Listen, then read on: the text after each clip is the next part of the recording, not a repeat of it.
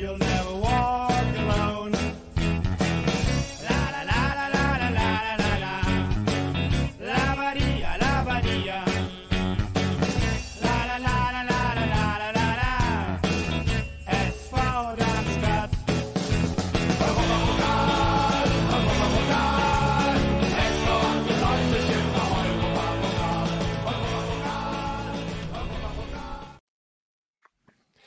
Gute und herzlich willkommen, liebe Zweitliga-Spitzenreiter-Fans, so hoch und weit dem Lilien-Podcast nach dem Heimspiel gegen den Karlsruher SC. Ein äh, Spiel, das Geschichte geschrieben hat, denn in der letzten Folge haben wir ausführlich dargelegt, äh, dass Heimsiege gegen den KSC nun wahrlich keine Normalität sind am Böllen-Falltor und in dieser Saison geht einfach alles die unheimliche Serie, die ja, rund 40 Jahre sogar, glaube ich, äh, zurückdauert, wurde gebrochen und natürlich wollen wir das dementsprechend würdigen und das machen wir heute in folgender Besetzung mit dem Kai. Servus Kai. Spitzenreiter, Spitzenreiter, hey, hey. Hallo. Ja, der Mann Erstmal. für die positiven Vibes, grüß dich. Und den äh, Matthias haben wir auch mit an Bord. Ja, servus, hallo zusammen. Ich dachte, jetzt kommt schon äh, Bundesliga, aber das hebt sich wahrscheinlich für die Outtakes vor. Oder Ja, auf. oder, ja, das wird, ich denke, das wird er dosiert einsetzen im Lauf der Aufnahme. Und das war es aber auch schon mit der Stammbesetzung. Ähm, wir grüßen die zwei Ausgesperrten, äh, die zwei Ausgesperrten Daniel und Mike immer bei uns, ja, so wie es mit Ausgesperrten ist, und begrüßen aber umso herzlicher zwei neue, alte Bekannte an Bord. Das ist zum einen der Stefan Köhnlein. Servus Stefan, grüß dich. Gute, hallo, schön mal wieder dabei zu sein. in diejenigen, die äh, die Postspiel-Pressekonferenzen hören, äh, werden, äh, werden ihn kennen, denn da wird er mal angekündigt, Stefan Köhnlein vom Kicker und vom Lilienblock. Und die Nummer 5 in unserer Runde, auch ein alter Bekannter, äh, diesmal nicht aus dem Enstal-Trainingslager, sondern aus der bayerischen Kapitale, der Geist. Servus Geist, grüß dich. Servus, grüß euch, hallo. So, und dann steigen wir nach einer kurzen, äh, nach der kurzen Begrüßungsrunde direkt ein ins Spiel und das äh, obliegt traditionell Matthias, einen Blick auf Aufstellung und Taktik wirft. Schieß los, Matthias. Ja, so viel hat sich nicht getan. Riedel musste verletzungsbedingt ähm, raus, sprich, er war nicht mal im Kader, zumindest nach dem Spiel auch in Privatklamotten auf dem Feld zu sehen, als es die Huldigungen entgegenzunehmen galt. Ähm, dafür war Patrick Pfeiffer mal wieder zurück in der Stadtelf und korrigiert mich, aber das dürfte fast die Premiere in der Rückrunde gewesen sein. Stimmt, ja. Ja, und äh, ja, das äh, sagst du so lapidar, aber ähm, die, äh, das Nicht-Dabeisein von Riedel hat ja einen Grund ähm, und einen, ja, den wir diese Saison fast für meinen Geschmack äh, viel zu oft hören, nämlich eine Verletzung. Äh, Stefan, äh, weißt du Näheres? Vom Verein wurde kommuniziert, dass es wohl nichts allzu Wildes ist. Mhm. Ja, äh, ich weiß gar nicht, hat der, ob Thorsten Lieberknecht das äh, noch vor den Kameras gesagt hat oder dann äh, danach. Ähm, Also es ist wohl nichts Schlimmes. Er ist beim Abschlusstraining umgeknickt, hat sich äh, am Sprunggelenk äh, wohl ein Band gerissen und ähm, hat es danach auch noch weiter versucht zu trainieren. Also es ist nicht so, dass er komplett abbrechen musste, aber es ging dann wohl nicht so. Er hatte schlechtes Gefühl, dann haben sie ihn draußen gelassen und ähm, ja, also Lieberknecht zeigte sich sehr, sehr optimistisch, dass er schon bald wieder dabei sein kann.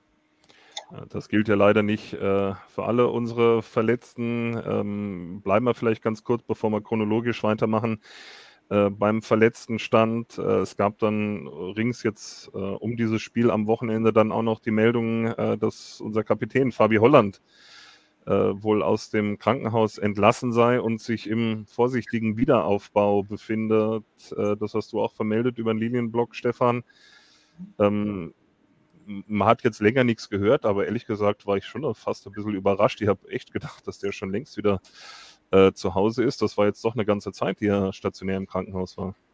Ja, also ich habe mich auch gewundert. Ich glaube, ich hatte noch nie eine Kehlkopfentzündung, aber das muss schon ziemlich heftig gewesen sein. Er konnte wohl auch nicht essen in der Zeit oder kaum, kaum essen. Und äh, ähm, ja, äh, also sehr heftig. Und ob er jetzt gestern tatsächlich entlassen wurde oder ob es gestern nur verkündet wurde, weiß ich nicht. Hat mir der Verein jetzt auch nicht gesagt. Aber ähm, also seit gestern ist es offiziell. Aber dann war er anderthalb Wochen, zwei Wochen fast im Krankenhaus, glaube ich. Also es war schon etwas heftiger und es wird sicher auch noch eine Zeit lang dauern, bis er wieder äh, fit ist. Also Lieberknecht hat schon nach ähm, einer Woche gesagt, dass er ziemlich viele äh, Körner verloren hat, weil er eben nicht richtig essen konnte und alles. Das deckt sich ja mit den äh, Aussagen, die meine Frau mal im Bekanntenkreis aufgeschnappt hat, dass es eben auch da einen Bekannten oder Arbeitskollegen von ihr erwischt hat und der dann auch ähm, über eine Woche im Krankenhaus war, aber eben durch die Entzündung des Kehlkopfes nichts essen konnte, weil es ihn dann einfach zu schmerzhaft war oder auch Würgereiz verursacht hat. Und wenn der halt dann nur quasi am Tropf hängst, dann glaube ich schon, dass da einige Körner gelassen wurden. Ja. Und jetzt wird der Bekannte deiner Frau vermutlich kein Profisportler sein.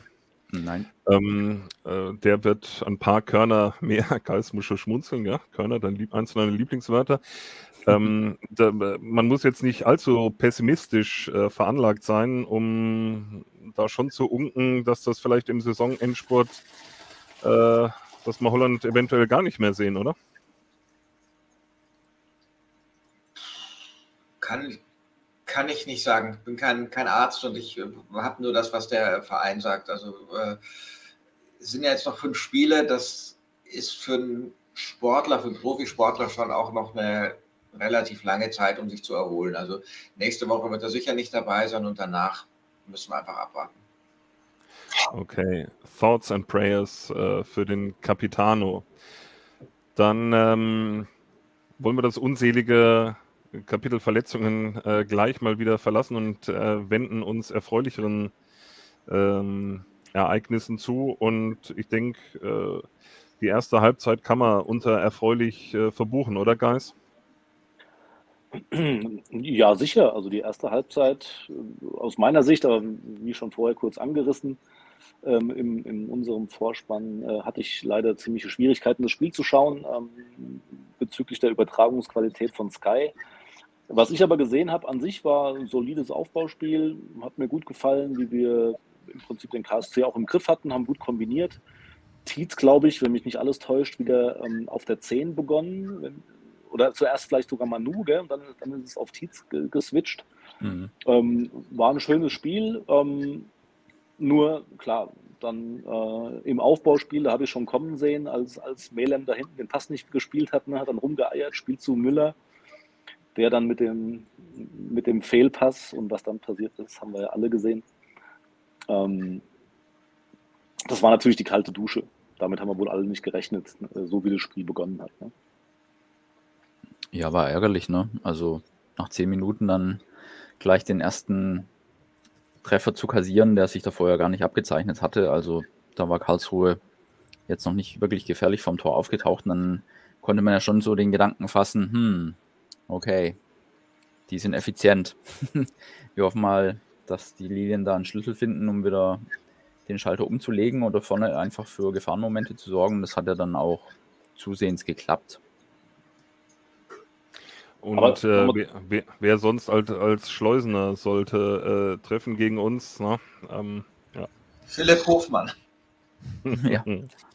ja, der trifft sogar, wenn er nicht mehr für den KST spielt gegen uns. Ja.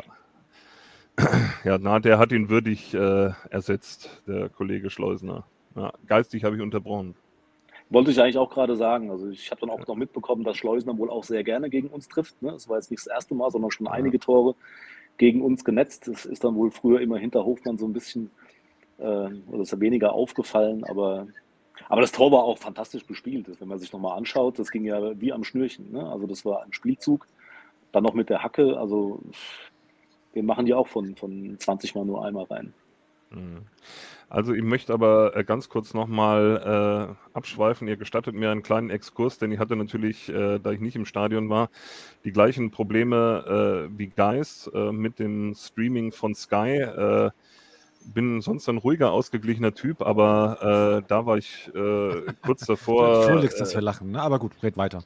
Äh, kurz davor, irgendwas in den Bildschirm zu werfen, äh, äh, das war äh, unglaublich. Ne? Und dann kriegst du natürlich irgendwie, ich habe dann das Fanradio angemacht ne? und dann hörst du 01 und äh, war am Verzweifeln. Meine jüngere Tochter, die ja äh, mich netterweise immer beim Couch-Supporten begleitet und auch schon mit dem Lilienvirus infiziert ist, äh, hat dann parallel versucht, auf dem iPad äh, den Stream zum Laufen zu bringen, währenddessen ich auf Twitter alle möglichen Sky-Kanäle äh, äh, kujoniert habe und gesagt habe, ob äh, noch alles im Griff ist oder nicht. Aber man hat nichts gehört äh, vom Pay-TV-Anbieter. Und äh, dann gibt es ja Leute, ne, die, ich reg mich so auf, jetzt mache ich sogar äh, äh, ein Schild für eine Demo. Ich war dann so weit, na, ich äh, war dann so erregt, ich äh, habe mich beim Wow TV äh, Kundensupport äh, beschwert. Ähm, per, per Mail äh, kam natürlich nichts. Krisenkommunikation vom Feinsten.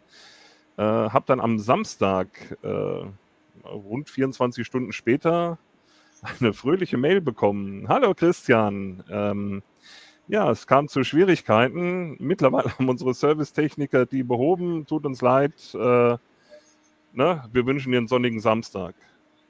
Äh, Da bin ich dann nach 24, ich hatte mich gerade abgeregt äh, vom, von der Shitshow am Freitagabend. Äh, Da war ich gleich wieder auf 180. Äh, hab gesagt, und dann habe ich gleich wieder in die Tasten gehauen und gesagt, ihr, ist das euer Ernst? Ist das wirklich euer Ernst? Man hört 24 Stunden nichts. Der Scheiß hat schon wieder funktioniert bei alle Spiele, alle Tore. Da habe ich dann eine 1,30 Zusammenfassung von dem Spiel gesehen, eingebettet in die Huldigung des Hamburger Derbys. Äh, und äh, keine Erklärung, keinen Ansatz zur Wiedergutmachung. Niente. Habe ich gesagt, wow, das ist einfach nur wow. Klasse. Heißt Ähm, der Sender so, Christian. Ich weiß nicht, was du da missverstanden hast. Ja, das? Wort, das Wortspiel haben es wahrscheinlich auch noch nie gehört, aber naja, auf jeden Fall äh, habe ich dann am Sonntag nochmal äh, Post bekommen. Ja, da haben sie dann versucht, etwas zu präzisieren. Sie sprachen von Herausforderungen beim Streaming. Ja, das habe ich gemerkt, aber irgendwie ist es ja auch euer Kerngeschäft, ihr Dödel. Äh, das sollte schon irgendwo funktionieren. Ihr kassiert ja dafür, habe ich mir gedacht. Und aber sie haben mich dann natürlich gleich beschwichtigt mit einer mit einer wunderbaren Gutschrift, äh, die sie anteilig äh, dann auf meinen Monatsbeitrag äh, ausgerechnet haben. Und jetzt werde ich von Wow TV eine 3-Euro-Gutschrift erhalten. Einmalig oder? Na, na, einmalig, ne? weil es ja nur an diesem 21. April nicht funktioniert hat. Sonst, äh, Reicht noch ja nicht mal für ein Stadionbier beim nächsten Mal, ne? Aber egal. Mhm. Na, und dann habe ich gedacht, Kundenfreundlichkeit hat einen Namen. Ja, jetzt weiß ich, jetzt werden viele Zuschauer sagen, er ist selber schuld, warum bist du nicht im Stadion? Pay-TV ist scheiße, Sky ruiniert unseren Sport und so weiter und so fort. Aber ja, ich wollte es trotzdem kurz erwähnt haben. Äh, damit ist aber auch schon Schluss mit meinem Exkurs und äh, ähm, wir können wieder ins Spielgeschehen einsteigen. Dann Äh, würde ich vielleicht einen zweiten Exkurs dranhängen. Und zwar Ja. hatte ich mir als Stadiongänger dann irgendwann mal gedacht, im Laufe des Vorbereitens auf das Spiel, also ich war schon auf der Gegengerade und habe es zuerst gar nicht bemerkt, obwohl ich gesehen habe, dass da was nicht mehr ist, was da mal war, aber mir ist es einfach nicht aufgefallen und spätestens mit der Mannschaftsaufstellung war es ja klar, also die, Gegenger äh, die, die Anzeigentafel hat den Standort gewechselt und ich war schwer im Glauben gewesen, dass sich die Anzeigetafel einfach nur verdoppelt. Also, dass es die einmal in dem Eck gibt und einmal im anderen Eck. Aber jetzt gibt es sie nur noch äh, zwischen. Nee, so war es doch beim ersten Spiel. Ich musste eben kurz von der Katzen füttern, deswegen war ich kurz mal 20 Sekunden weg, aber ihr redet über die Anzeigetafel. Die war doppelt. Beim letzten Spiel war sie auch schon da. Und da gab es Ja. zwei tatsächlich. Ja, dann frage ich mich, warum wird die eine weggenommen? Stefan, sonst sag ich Ja. was? Ich, ich weiß von nichts äh, und macht euch auch keine Hoffnung, dass das äh, schon für die Dugena-Uhr ist. Ich, ha ich habe aber gelesen, irgendwie auf Twitter hat auch jemand gefragt und hat dann ge selbst geantwortet, dass es daran liegen würde, dass die mit den Fluchtwegen irgendwas war und dass die aber wieder aufgehängt werden würde. Gefährliches Halbwissen. ich glaube, Twitter. die. Wer wird Ja, auf ich glaub, die Dugena-Uhr oder die Anzeigetafel? Wer aufgehängt wird. Ähm, Mhm. nee, die Anzeigetafel. aber das ging, das ging um irgendwas mit neue Halterung und Fluchtwege. Ich weiß es aber auch nicht. Ich weiß nur, wir hatten zwei Mhm. und äh, so. Also das ist nicht Ja, sozusagen das, äh, rübertransportiert worden. Das ist nicht der Fall. Ja, aber Ja, ich würde mir das- schon wünschen, dass die zwischen Haupttribüne und Süd ähm, wieder in irgendeiner Form installiert wird, weil ähm, gerade wo es ja dann zum Ende hin die Minuten immer länger wurden und man wollte mal gucken auf der Anzeigentafel, wie viel ist denn gespielt. Das war zwischen den Karlsruher Fahnen kaum zu erkennen. Also da Ja. hätte ich mir schon gewünscht, dass ähm, wir die gewohnte Sichtachse haben und von der Gegengerade schön auf die gegenüberliegende Anzeige, Ante- Anzeigentafel, so heißt gucken können, war aber nicht der Fall. Also ich glaube, ähm, ja, keine Ahnung, warum der Verein das nicht kommuniziert hat, aber ich habe das, kann das bestätigen, was Kai gesagt hat und ich glaube, äh, die Uli hat's, äh, hat's getwittert, äh, die auf der, auch auf der Gegengrade steht Mhm. und wohl einen Ordner äh, gefragt hat und der hat das äh, eben bestätigt, dass das mit Umbaumaßnahmen da zusammenhängt und dass irgendwie Fluchtwege und dass das Gestänge neu gemacht wird und äh, wenn das dann wieder fix ist, kommt äh, die Anzeigentafel selbstverständlich da wieder hin. Also Und das hat Ordner er nicht- gewusst. Ja, vielleicht einer mit, Respekt. mit, mit Headset, äh, das sind die, äh, die ein bisschen mehr Mhm. Einblick haben als die äh, simplen, nicht vernetzten äh, Ordner. Äh, keine Ahnung. Also das Also war das, was so sie will, im dann- Stadion in Erfahrung gebracht hat und äh, das kann nur temporär äh, sein. Äh, logisch geht ja auch Ich mein, nur so, aber kommuniziert werden hätte es schon können. Ja, Ja, kann ja auch sein, so dass jemand mit ist- Christians Gelassenheit den Ordner gefragt hat und der Ja. dann auf jeden Fall kommt die wieder, auf jeden Fall kommt die wieder so reagiert hat. Kann ja sein, ne?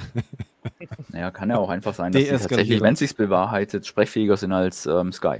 Das wäre ja auch schon mal was. Ja, ja. Mhm. Aber die kommt doch bestimmt wieder. Also es wäre ja auch Ja, ja. erstaunlich, wenn da keine hinkäme. Und wir hatten ja schon mal zwei. Ich glaube nicht, dass wir eine verkauft haben, weil das wäre ja komisch, ne? Hm. Der Linienblock wird mal nachhören. Sehr gut. Ja, bitte, bitte. Ich Gerne, muss mal gerne, ganz gerne. kurz wieder hier.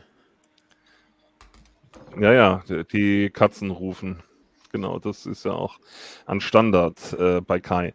Ähm, 0-1, äh, überraschend, Matthias, du hast es eben schon äh, gesagt. Wie hat unser Verein darauf reagiert? Also indem er sich äh, schon schnell wieder ins Spiel eingefunden hat. Ich finde, Karlsruhe hat es aber auch in der ersten Halbzeit schon phasenweise ganz gut gemacht, äh, die Lilien anzulaufen oder auch nicht so einfach zur Entfaltung kommen zu lassen. Aber ähm, ähnlich schnell wie das 1-0 fiel dann auch für mich das 1-1. Ich weiß nicht, ob es ähm, Stefan dir oder Kai dir auch so ging. Wir haben ja das alle im Stadion erlebt, aber ähm, es lag jetzt nicht wirklich total in der Luft, finde ich, der Ausgleich. Und das war dann aber auch gleich genauso effizient ausgenutzt, die Möglichkeit, die sich dann geboten hat, wie die Karlsruhe bei bei ihrem Treffer. Ja, ich fand uns schon eigentlich gut spielend und auch irgendwie hatte ich auch das Gefühl, wir haben auch eine gute Körpersprache und so. Ich fand uns schon gut. Und aber du hast recht, das 1-1 fiel dann doch ein bisschen überraschend, ne? So, aber auch jetzt würde ich auch nicht sagen, dass es unverdient war. Also ich fand uns Nee, die ersten das 60 wollte ich Minuten auch sagen. eigentlich, auch eigentlich richtig gut, Mhm. muss ich Ich sagen. fand Kai, das war die erste Situation, wo wir echt schnell umgeschaltet haben. Mhm. Mhm. Also wir haben so schön immer statisch aufgebaut, aber vorne mit wenig Durchschlagskraft. Ja? Mhm. Und, und das war, glaube ich, Abstoß von, von Gersbeck. Ne? Der Müller macht das unheimlich stark. Also da muss man auch sagen, hat er seinen Fehler beim 0-1 fast schon wieder ausgebügelt, ne? indem er klärt und gleich Melem bedient, der dann recht schnell auch auf Tweets spielt und zack, äh, war der Ball drin. So wäre es eben gegen den KSC im ganzen Spiel möglich gewesen, äh, Tore zu erzielen, aber oftmals war es dann doch im letzten Drittel, dann kam er dann nicht mehr durch. Also ich fand, der KSC hat unheimlich wenig leichte Fehler gemacht. Ja, Generell. und das äh, war einer, äh, der dazugehört hat, äh, weil war ja ein verunglückter äh, Abschlag von Gersbeck, der ja ein bisschen weggerutscht ist. Ne? Ich meine, klar. ja, ging ähm, aber trotzdem bis an die Mittellinie, ja, also war Mhm. keine, Ja. kein, kein krummes Ding. Ja, aber das musst du dann halt auch erstmal äh, so gedankenschnell äh, ausnutzen und dann auch so präzise umsetzen. Ja, das war, das war ja schon à la Bonheur. Ähm, und ja, Manu, der dann da wundervoll vollendet. Also der äh, kommt auch wieder auf Touren. Erfreulicherweise. Nachdem er nach der Verletzung ja ein bisschen gebraucht hat oder teilweise auch gar nicht äh, in der Startelf war. Mhm. Ja. Ja. gegen Paderborn jetzt wieder. Auch in Düsseldorf fand ich ähm, einer der belebenderen Teile des, ähm, der Mannschaft. So kann ich Mhm. beipflichten. Jetzt auch zählbar Ja, wieder da. ja und dann äh, der Tietzer ähm, auch noch ein, ein paar, paar Chancen gehabt, äh, das Ganze äh, gleich eigentlich zu drehen. Ähm, aber mit gewohnter, ja, mit gewohntem Abschluss. Ohne Fortune Mhm. bis dato. Ja, ich fand, genau, ich fand die erste Halbzeit, Christian, auch schon wie das ganze Spiel. Also ich finde es emotional, war es schon krass, ne? Also Achterbahnfahrt, oder? So dieses Ja, frühe ersten- 0 zu 1, wo ja. du denkst, ah, alter Fuck, ja, was ist hier los, ne? Und dann freust dich über das äh, 1-1, äh, dann, dann siehst du parallel äh, 0-1 in Hamburg und rastest wieder aus, ne? Dann äh, fällt das 1-1 dort. Also ich fand die erste Halbzeit schon, plus die Chancen, die wir noch hatten, ne? Also ich muss schon sagen, ich fand die erste Halbzeit schon anstrengend. Also cool, hat Spaß gemacht, aber auch schon anstrengend. Ja, Ja, was sagst du denn erst zur zweiten Halbzeit? ja weil das war die Hölle, das war die pure Hölle. Ernsthaft. Wie- wie- Wie, wie hat denn das Bölle reagiert? War da gleich nach dem 0-1 richtig, äh, richtig Vollgas? Nee, der HSV ist so Support? 1-0 in Führung gegangen. Nee. Und dann- Pauli ist in Führung Pauli. gegangen, sowas. Und es war ja so, Ja, also wir liegen okay. 0-1, dann 1-1, dann geführt St. Pauli, du äh, kommst gar nicht mehr zur Ruhe. Und das Bölle, muss ich sagen, war von Beginn an eigentlich eine gute Stimmung. Hat auch nach dem 0-1 irgendwie nicht nachgelassen. Und das war, ähm, ja, fand ich schon auch, hat, also habe ich noch gedacht, die ganze Diskussion davor, ob die sinnvoll ist oder nicht, ne, hat auf jeden Fall dazu beigetragen, dass, dass äh, die Stimmung besser war. Ich weiß nicht, wie es der Matthias empfunden hat oder, oder Stefan, aber ich fand es eigentlich von Beginn an irgendwie doch schon anders. Ja, Stefan ist ja auch auf der Haupttribüne. Vielleicht kann er tatsächlich. Ja, also das ist halt, also wir, wir saßen halt früher als, als Journalisten entweder auf der alten Haupttribüne, wo immer Lärm war, weil aus, außen der A- und der F-Block waren, die eben Krach gemacht haben. Wir saßen jetzt in der Ü- Umbauzeit auf der Gegengerade ganz oben, auch unterm Dach, wo es auch schön laut war. Und da ist es jetzt auf der Haupttribüne natürlich deutlich, deutlich ruhiger und deutlich stiller. Ähm, ich fand die Stimmung im Stadion auch gut. Ich habe mich auch so ein bisschen gewundert, dass sie dieses, dieses äh, Thema Stimmung so, ja, so aufgemacht haben. Also ich äh, weiß nicht, also es gab zum, zum Rückrundenbeginn so ein bisschen ähm, Verstimmung auch in der Mannschaft, weil, äh, weil die Stimmung nicht so gut war, aber das hing auch unter anderem, so hat es Schun, Marcel Schun zumindest damals erklärt, äh, damit zusammen, dass die, das Publikum halt den, den, den, den Honsack etwas ähm, gedisst hat nach, nach seiner langen Verletzungspause. Und sowas. Also das war, war das Regensburg-Spiel, wo, wo die Stimmung nicht so gut war. Ansonsten hat man halt klar, jetzt hast du die große Haupttribüne mit Loch, wo die Leute halt immer erst zehn Minuten äh, nach, nach Anpfiff äh, alle Plätze eingenommen haben und äh, wo die Stimmung nicht so gut ist. Aber ich fand im Du meinst, nach der Halbzeit ist das so, ne? Aber zu Beginn ja Beginn, nicht. Die kommt zu Beginn schon Ja. später und sie kommt zehn Minuten. Aber da ist voll. Also zu Beginn finde ich ist eigentlich immer voll. Ne? Und jetzt hat, hat, es gibt ja neu, wie im Theater, hast du gehört, den Gong im Innenbereich. Wir, wir als Journalisten dürfen ja nicht in, die, in diese heiligen Achso, ja, okay. Also in, im, im, im, es war ganz süß. Also ich habe meine Tochter ist ja jetzt hier äh, immer aufflammendere äh, Lilien-Fan, Fanin, Fanine. Und ähm, Viertelstunde vor Anpfiff, er hat sich erschreckt, weil da kam ein Gong wie in der Schule. Ja, also wenn die Pause vorbei ist oder im Theater und dann war, wurde überall eingeblendet, Achtung, noch 15 Minuten bis Anpfiff. Ja? und das ist neu, also das war vorher nicht. Und ähm, ja, aber nach der Halbzeit ähm, ist es wirklich so und das hat auch verschiedenste Gründe. Äh, und ich hoffe, dass sich das einspielt. Das Catering ist leider sehr langsam. Also Getränke, das kann man sagen, das kannst du ohne Getränke rausgehen. Klar kann man, aber wenn man schon ansteht, ihr kennt das für ein Bier und dann will man halt eben auch eins und nicht nach fünf Minuten anstehen und sagen, jetzt gehe ich halt ohne Bier raus. Und das Bier wegbringen dauert auch teilweise sehr lange weil es sind verhältnismäßig wenig Toiletten für ähm, die große Anzahl der Menschen. Und das ist halt eben, ne, sind, so, sind 15 Minuten auch kurz. Und ähm, aber nochmal, weil ich das letztens so dachte, ne, auf der Haupttribüne finde ich, also auf unserer, ich war auch schon auf anderen Haupttribünen, Haupttribünen ähm, sind sehr viele Fans. Also sehr viele, die da unterstützen, die Sponsoren sind oder VIP-Karten kaufen, sind echte Fans. Das sind nicht irgendwelche äh, Leute, die, äh, ach ja, heute mal Theater, morgen Böllenfalter. Das ist nicht so.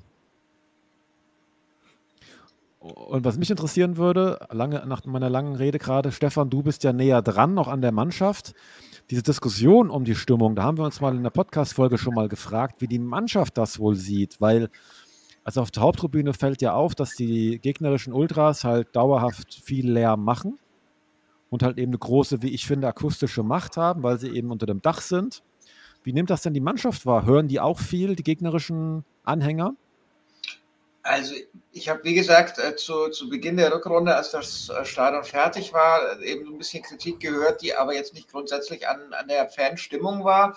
Und ansonsten höre ich sehr viel Lob für die Fans von, von den Spielern. Also wir, wir fragen jetzt nicht jedes Mal, wie war das heute toll und super, aber äh, mhm höre ich eigentlich wenig, wenig Schlechtes. Tietz hat sich ja auch bedankt nach dem Spiel nochmal gesagt, wie super das ist. Und das hörst du fast nach jedem Spiel in, in Darmstadt. Ja.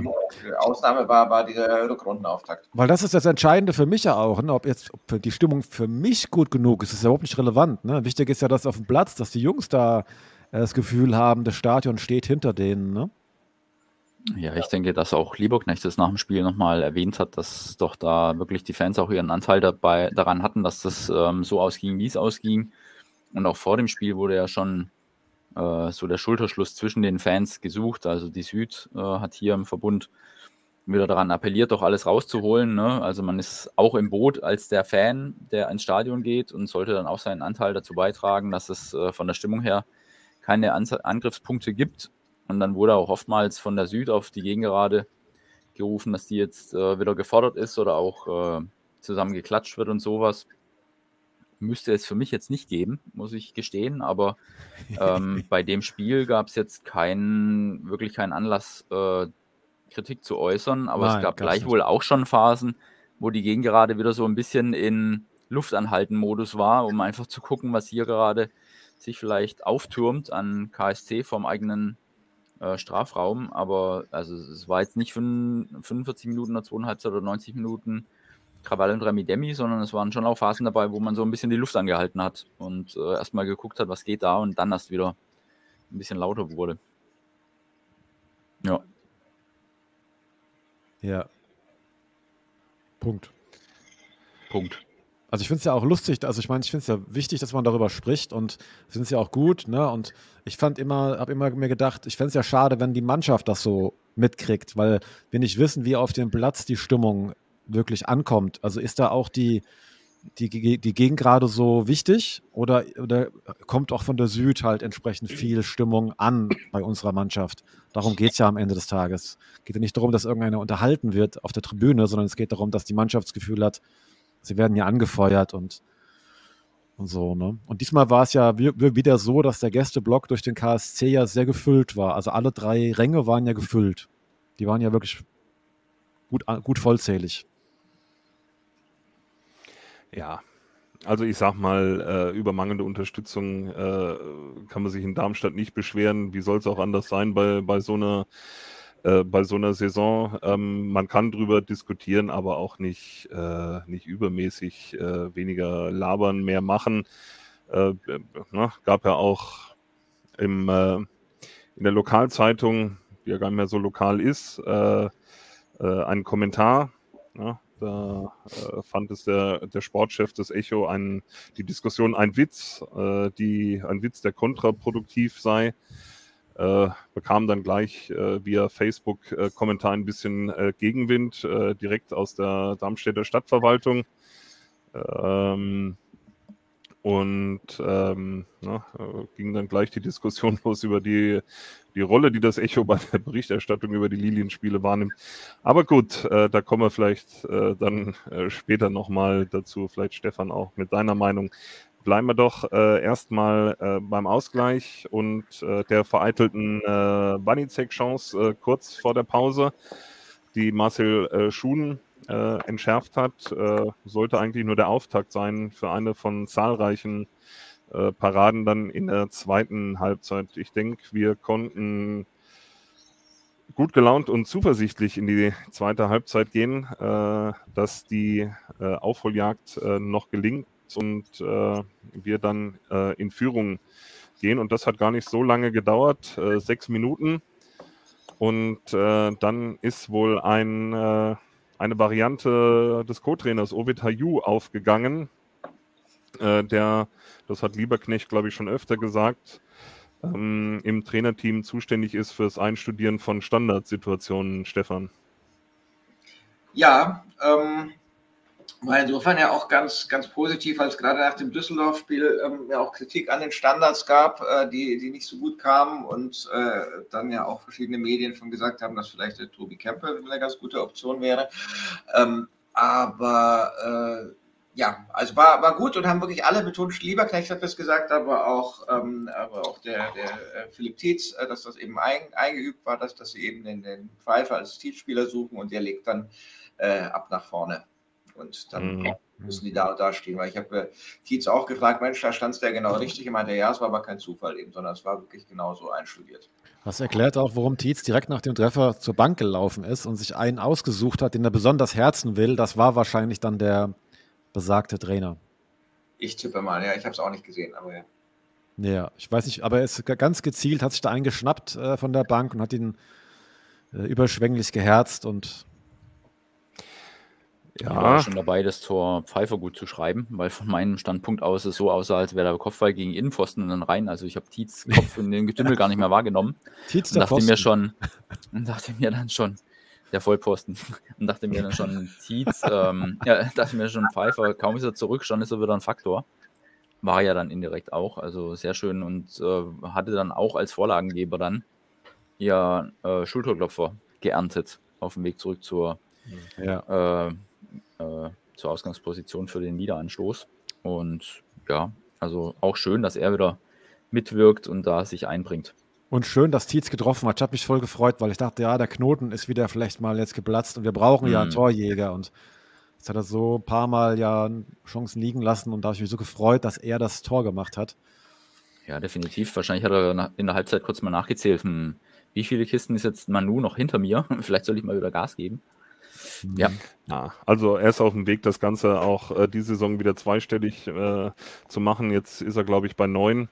Und äh, ja, wie viele Steine ihm da vom Herzen gefallen sind, hat man ja, denke ich, auch beim Jubel äh, gesehen. Na, hat mich auch saumäßig äh, gefreut. Danach allerdings haben wir ein, äh, ja, ein, ein Muster erlebt, was wir die Saison leider auch schon häufig erlebt haben. Nachdem wir in Führung gegangen sind, haben wir eigentlich immer oder schon öfter, korrigiert mich, wenn ich falsch liege, aber schon öfter die, die Gelegenheit gehabt, gleich nachzulegen. Also relativ nah. Jetzt waren es auch wieder zwei Minuten und auffällig oft ist äh, Stojilkovic beteiligt, ja, der sich auch viele Chancen erarbeitet. Ähm, in Bielefeld erinnere ich mich, äh, da hätte er auch das 2-0 machen können. Ähm, ne, Im Spiel darauf hat er dann ja gleich reagiert. Aber jetzt auch wieder, auch im, gegen Gersbeck den kürzeren gezogen und mit 3-1, glaube ich, hätte man ein etwas ruhigeres Hm. Spielende erlebt. definitiv, ja.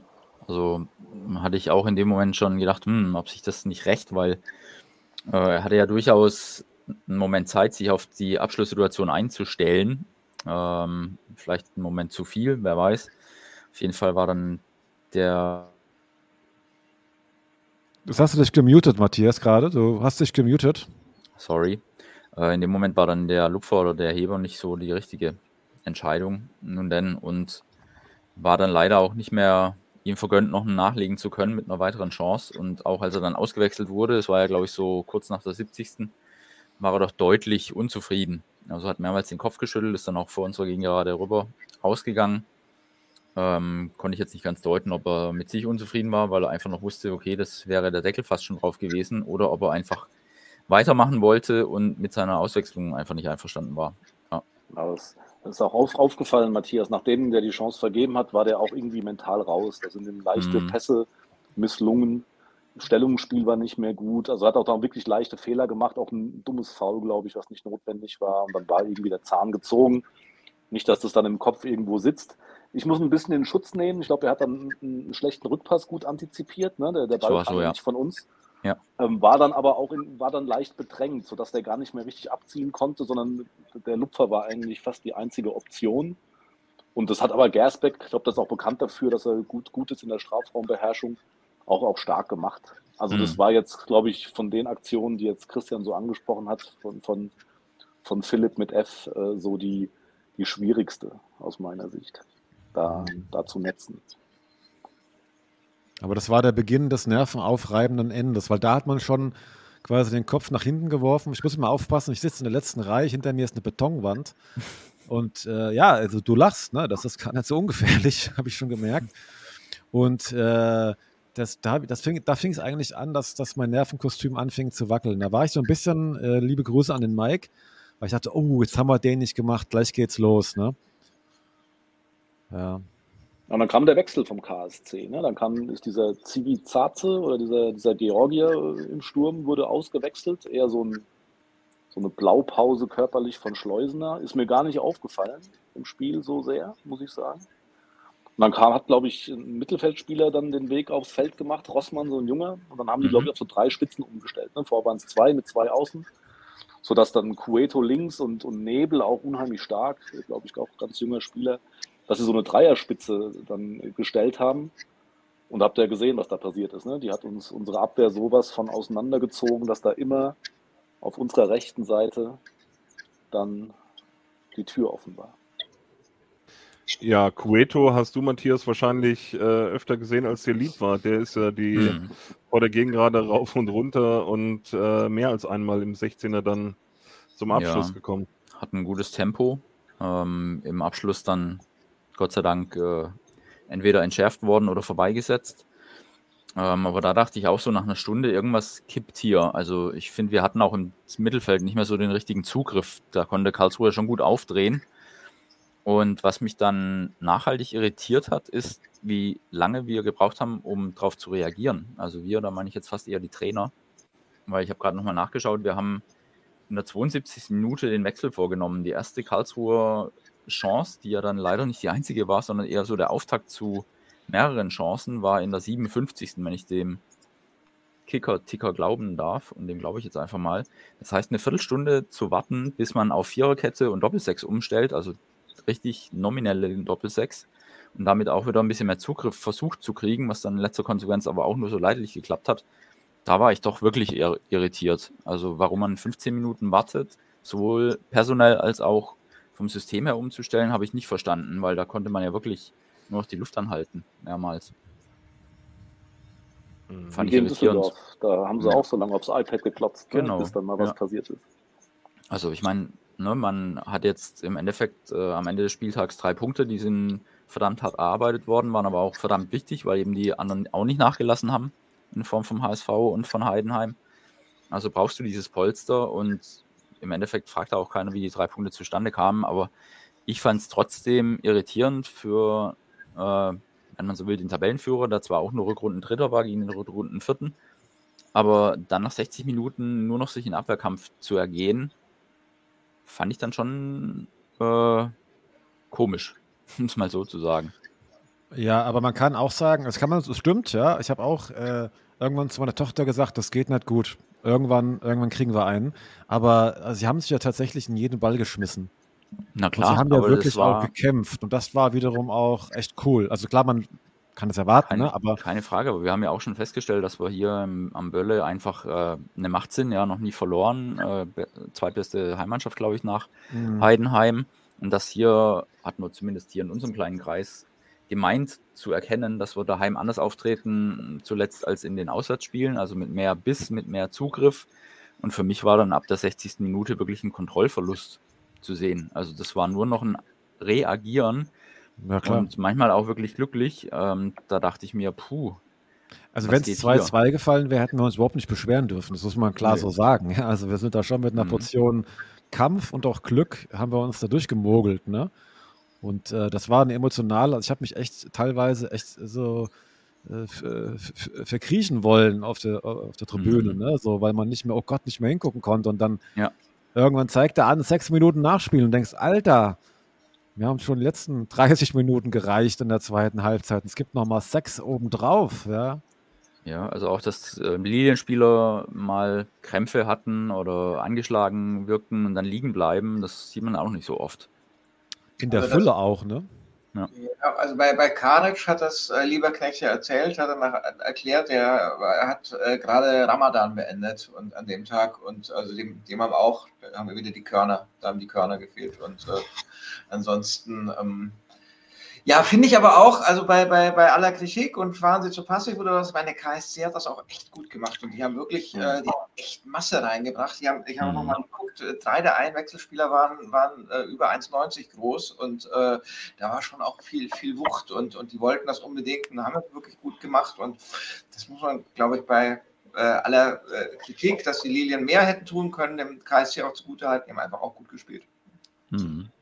Bin ich komplett Ähm, bei dir. Also auch ähm, trotz der großen Spieler hatten sie aber auch das spielerische Übergewicht. Ne? Also sie haben es auch verstanden, im Mittelfeld die Lilien gar nicht mehr richtig äh, ins Spiel kommen zu lassen.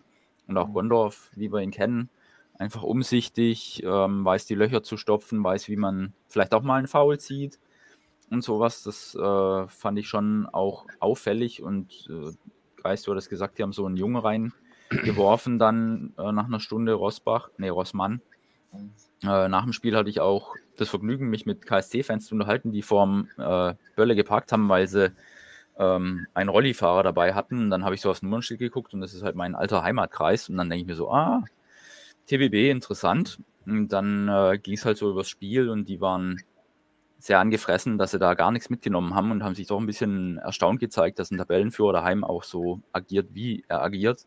Liegen bleiben, Zeit schinden, etc. pp. Und dann konnte ich eigentlich wenig wieder, widersprechen. Ja, also ich fand das, das Ergebnis geil, die kämpferische Einstellung geil, Erster zu sein weiterhin geil, alle Chancen in der Hand haben geil, aber die letzte halbe Stunde fand ich halt nicht geil. Das fand ich schon echt, echt wie so ein, wie so ein äh, Auffahrunfall, der sich abzeichnet ja. und du nichts dagegen tun kannst. So, oh Gott, oh Gott, was passiert hier?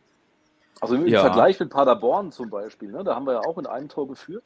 Ne? Ja. Und auch Paderborn war spielerisch stark, hat ein gu- gutes Spielsystem an den Tag gelegt. Wir haben aber auch trotzdem gut gegengehalten, genauso Genau. auch gegen Karlsruhe. Aber Karlsruhe fand ich da wirklich, wie Stefan schon sagte, ne, zwingender, Ja. stärker, super Aufbauspiel, technisch gut, körperlich gut. Es war einfach ein guter Gegner. Also muss man auch schon sagen. Ja, und ähm. Trotzdem Kompliment an Lieberknecht, dass er noch auf Viererkette umgestellt hat, ne? weil das war dann wohl der Schlüssel. Danach hatten wir auch Entlastung. Also es ist dann wieder gekippt. Ne? Es war jetzt nicht bis zum Schlusspfiff, aber es kam dann halt wieder irgendwie. Ne? Also wir hatten dann kaum Entlastung. Ich habe bis zum Schlusspfiff irgendwie. Ich auch. Ja, Gedacht. ja. Bitte Tut mir leid. Also ich Ja. habe bis zum Schlusspfiff also gezittert und gedacht, boah, das kostet hier wieder. Also Ja, never. aber, aber auch äh, nur so äh, hast du ja auch äh, geile Momente, ja, wie äh, die eine oder andere Schuhenparade. Schlusspfiff. Dann, dann, äh, dann natürlich auch äh, ja, Pfeiffer, der ja nicht nur das Tor äh, vorbereitet hat, den Führungstreffer, sondern auch ein glasklares Gegentor verhindert hat für den schon geschlagenen Schuhen. Ähm, Mhm. Ja, das sind schon Sachen, über die ich mich, wenn denn die Glotze funktionieren, funktioniert hätte, ähm, richtig, äh, ja, also da freue ich mich genauso wie über ein Tor. Also äh, solche Sachen und mit, mit zunehmender Zeit, klar, war es immer wieder äh, möglich, dass wir vielleicht noch was schießen, aber ich bin schon, habe da schon Confidence rausgenommen, nachdem, also irgendwann hast du das Gefühl, na, ihr könnt machen, was ihr wollt, ihr schießt heute kein Tor mehr. Das Gefühl hast du aber explosiv gehabt, Christian. Das tut mir leid, das hat man im Stadion nicht so. Das Gefühl hattest du explosiv. Ja, auch das war ein bisschen unglücklich, dass Manu dann kurz nach dem Doppelwechsel auch angezeigt hat, äh, hier geht es nicht weiter. Dann ähm, ja, war nochmal eine Dopp ein Doppelwechsel und irgendwie die, die reinkamen, hatten dann schon auch so ihre Probleme, fand ich, ins dann niedergehende Spiel zu finden. Also Honsack war gar kein Faktor, finde ich, aber da war halt auch vorne nicht mehr die Möglichkeit, seine Schnelligkeit irgendwie ins Spiel zu werfen. Aber schlussendlich ging es gut, aber ich würde schon sagen, das ist ein blaues Auge für meinen Begriff, das da davongetragen wurde. Und bin gespannt, wie sich die nächsten Spiele so gestalten werden. Mhm. Also mein eigenes Schlusswort zu mir selber nach dem Schlusspfiff war, mein Gott, was für eine Schlacht. Mhm. Ja, und und äh, so kam es mir ja vor, die letzten 30, 36 Minuten. Was für eine Schlacht, ja. Ja, vielleicht Und auch die ausgleichende Gerechtigkeit vom Düsseldorf-Spiel. Da waren wir mit einem Chancenplus und auch die, die Mhm. aufs Tor gespielt haben, aber eben nichts getroffen haben. Und jetzt äh, hatten wir zum Schluss die letzte halbe Stunde und darum geht es in meinem Fall, was ich so als Kritikpunkt sehe. Äh, da hat man halt nicht verstanden, nochmal irgendwie Akzente zu setzen, sondern hat sich nur noch erwehren können. Mhm. Vielleicht nochmal die Frage, wie war dann die Stimmung so am Ende? Weil ich war zum Teil wie gelähmt, äh, muss ich sagen, vor dem Bildschirm. War das im Stadion ähnlich oder war da richtig Nee. Support, äh, um, um zu verteidigen, um zu Ja, schon. kämpfen? Schon, ja. Ja, Okay. doch, Ja, da super. wurde auch immer noch mal appelliert über die bekannten Lautsprecher an die Gegengerade hier auf mitziehen und auch das Transparent vorm Spiel war ja schon klar.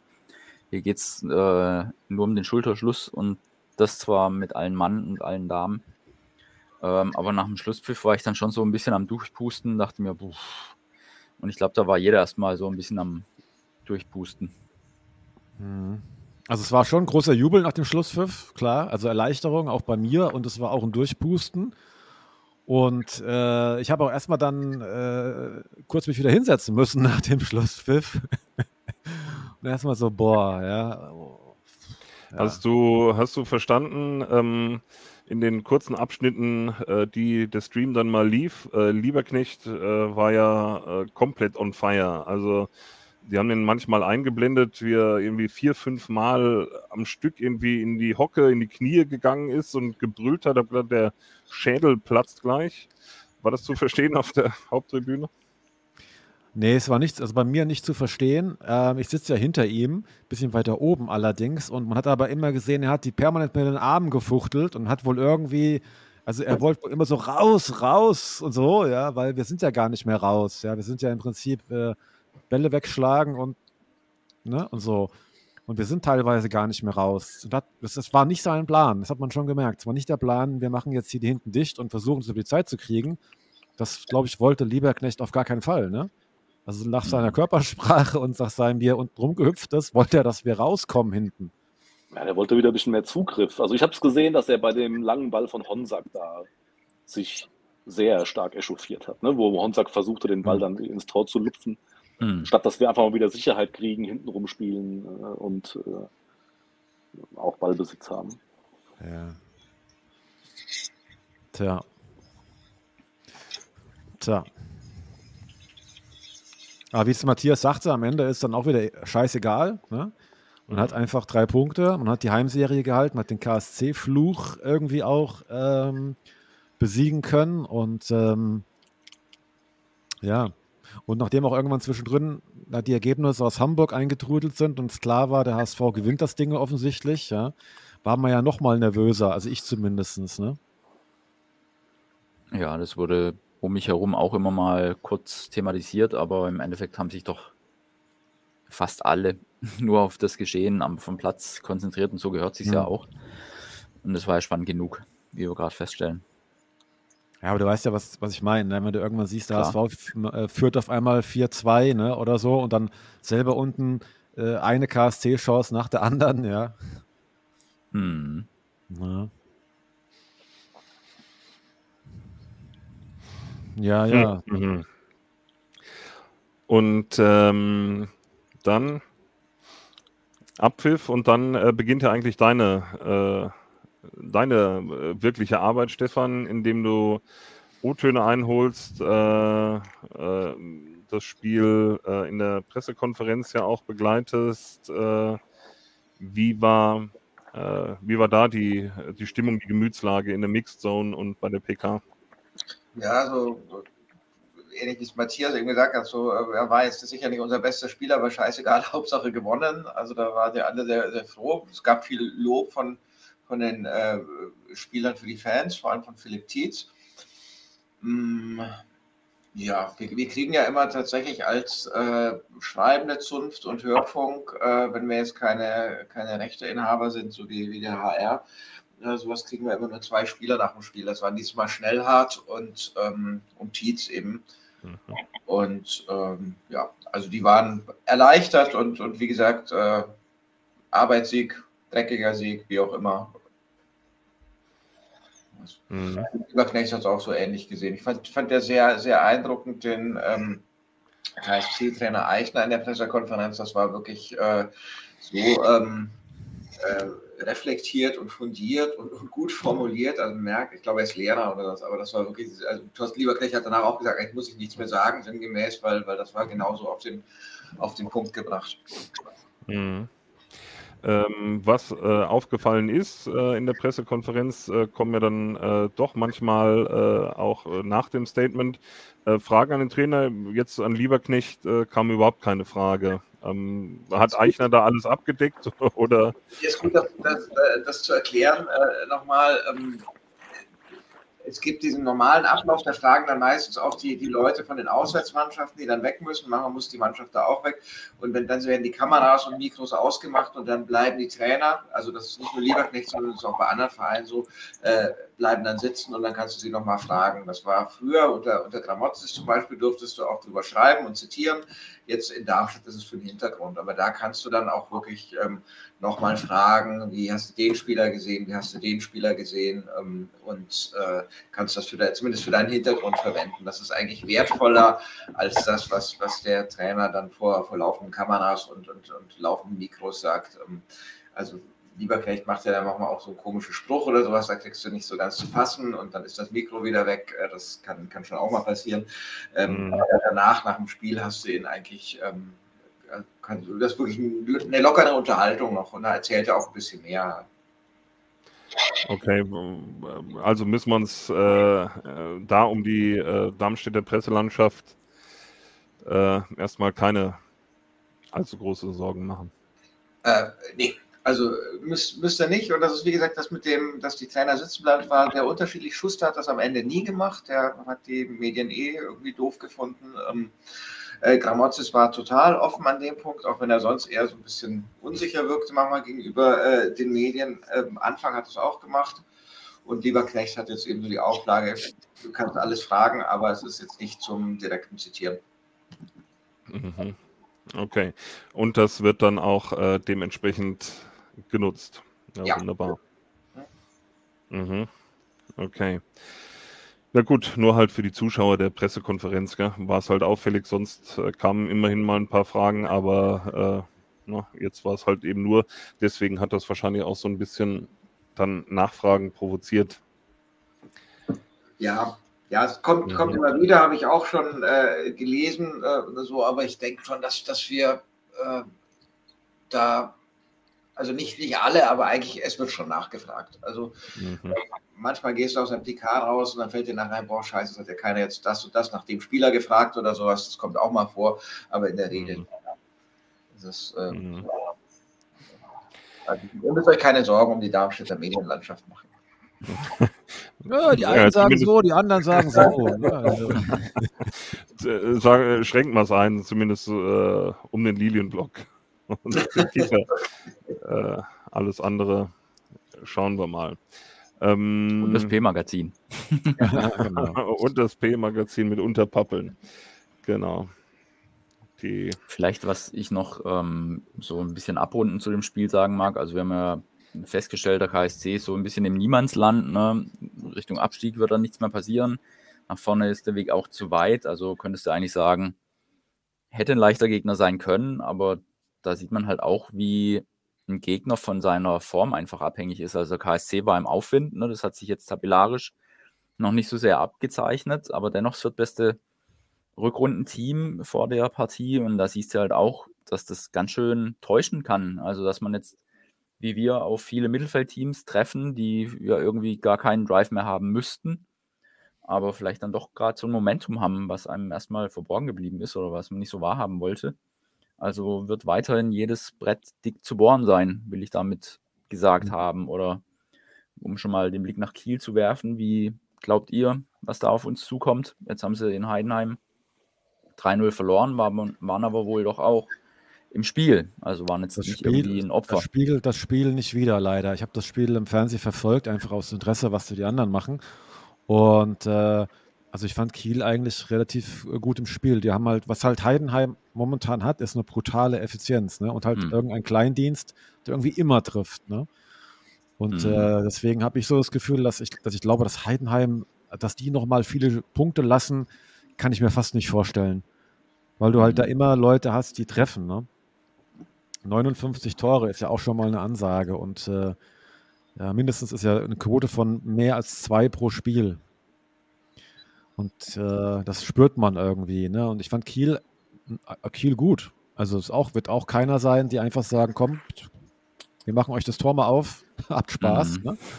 Das wird wahrscheinlich so nicht sein. Und ähm, aber gilt ja auch für die anderen. Ich fand es witzigerweise ein bisschen schade, dass ähm, Paderborn in Sandhausen nicht gewonnen hat. Weil die jetzt so ein bisschen raus sind aus dem Rennen um Platz 3, weil Paderborn ja den nächsten Gegner einmal Hamburg, einmal Heidenheim hat. Hm. Und wenn die noch im Rennen gewesen wären, und ich halte Paderborn für eine starke Mannschaft, ähm, dann wäre das nochmal spannend gewesen, ne, wenn die in Sandhausen hätten gewinnen können. Und ähm, fand ich fast schade. Also,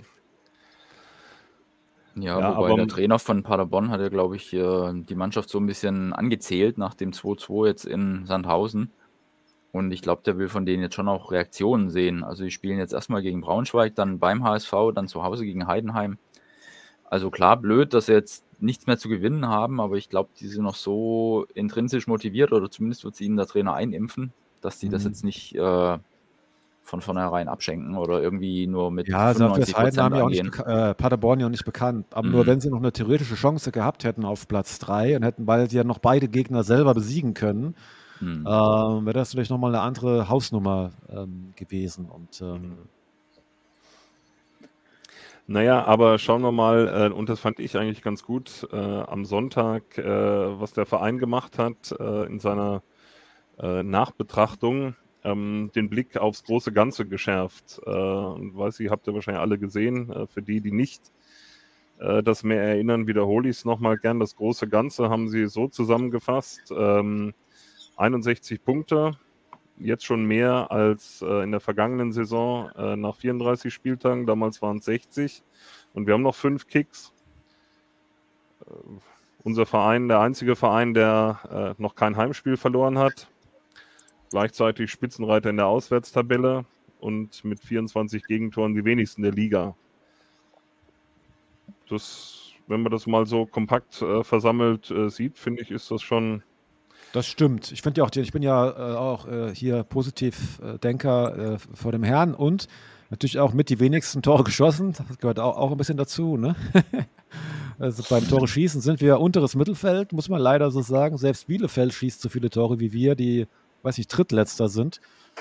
Das, ja. aber ich will da jetzt nicht dazwischen, ne? ist ja nicht meine Art, dass ich dann, aber und Na, das, äh, ne? Entschuldigung, Christian. Ja, das Wichtige ist halt Spitzenreiter in der Auswärtstabelle. Das war eigentlich mein Brückenschlag zum Kiel-Spiel jetzt am Sonntag. Hm. Und äh, Matthias mit der Frage, was erwartet uns da? Keine Ahnung. Ist ein bisschen eine Wundertüte, finde ich, äh, Kiel. Also ähm, mein Tipp äh, steht ja gleichwohl äh, ohnehin fest. Ähm, aber äh, dass wir da äh, 5 zu 2 gewinnen, steht ja außer Frage. Mhm. Aber ja, ähm, kann auch ganz anders kommen. Aber glaube ich nicht. Du meinst 4 zu 2. Es ist ja immer noch 5 zu 2 ausgegangen. Bisher diese Saison. Äh, würdest du dich anschließen, Matthias? Hm, Ja, ich bin wild unentschlossen. Also, Ja. hm. mir würde ein 1 zu 0 schon reichen. Und vielleicht nicht mit so einer dramatischen Schlussphase wie jetzt die 30 Minuten dauert. Ähm, ja, aber hoch gewinnen ist ja eher jetzt nicht die Paradedisziplin in dem Jahr. Und das ist ja auch richtig, ja, weil du trotzdem 18 Siege hast oder wie viel auch schon immer.